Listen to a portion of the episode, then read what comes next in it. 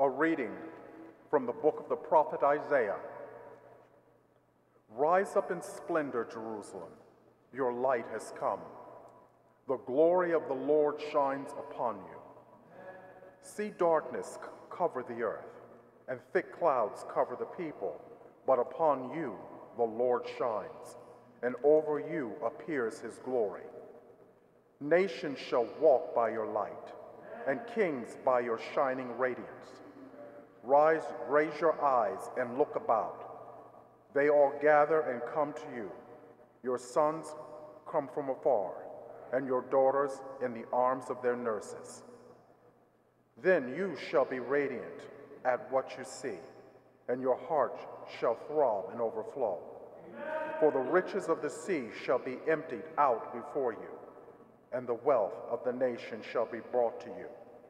Caravans of camels shall fill you, dromedaries from Midian and Ephah, all from Sheba shall come, bearing gold and frankincense, and proclaiming the praises of the Lord.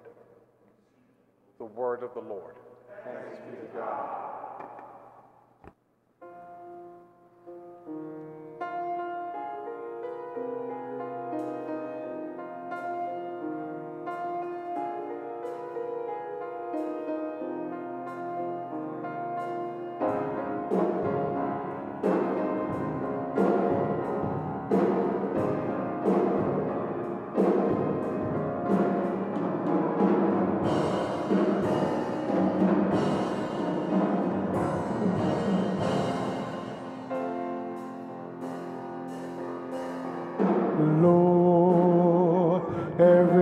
nation on earth will adore you. Every nation on earth will bow down and say, You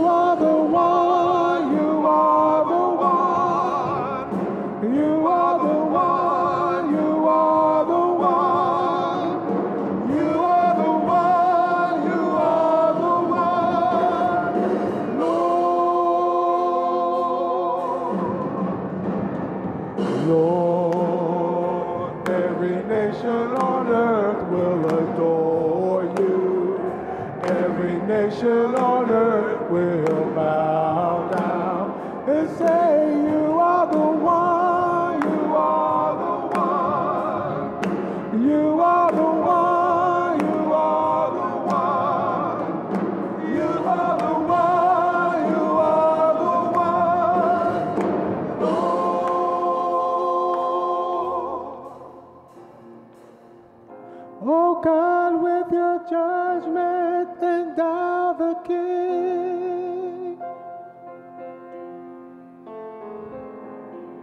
And with your justice, the king's on.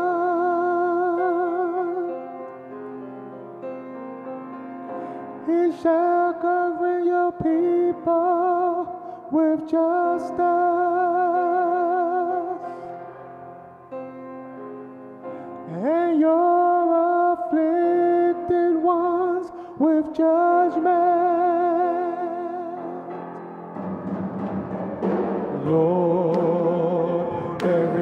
nation on earth will adore you. Every nation on earth will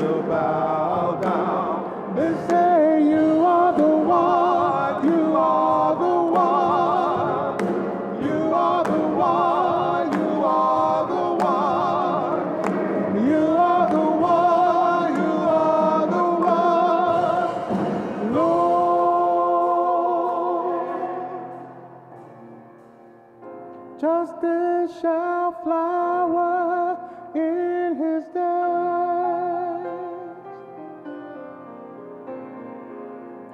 and profound peace to the moon be no more.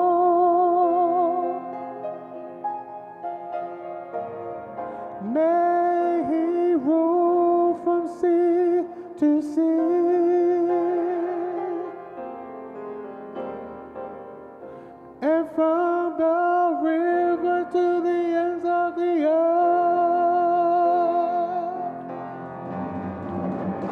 adore. Every nation on earth will adore you. Every nation on earth.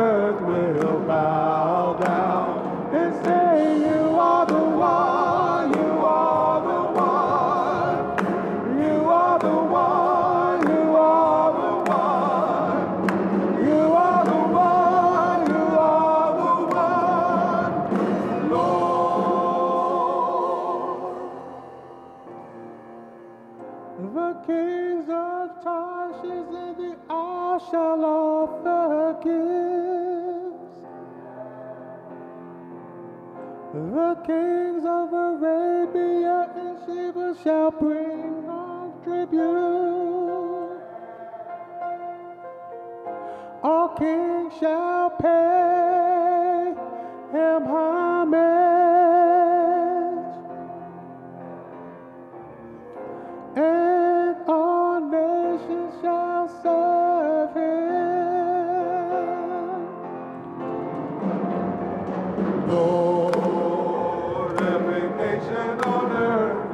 adore you. Every nation on earth will bow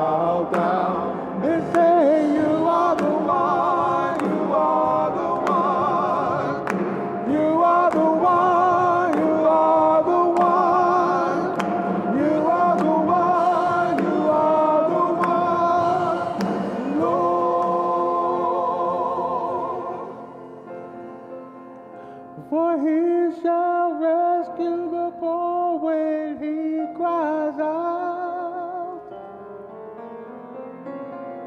and the afflicted when he has no one to help him. He shall have pity for the lowly and the poor. The of poor he shall save. Lord, every nation on earth will adore you. Every nation on earth will bow down and say,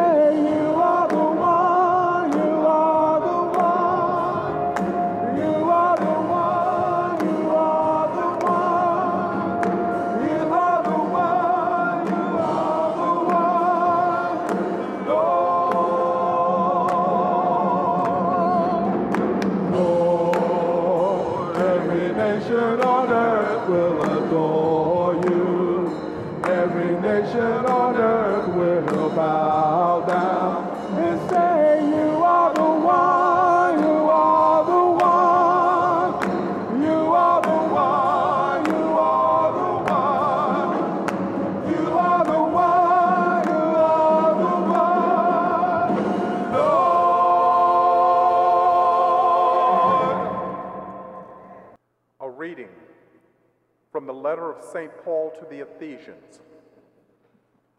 Brothers and sisters, you have heard of the stewardship of God's grace that was given to me for your benefit, namely, that the mystery was made known to me by revelations.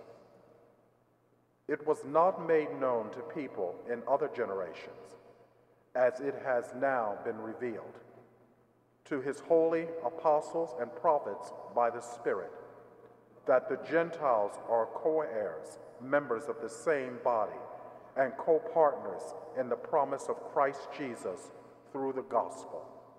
The word of the Lord. Thanks be to God.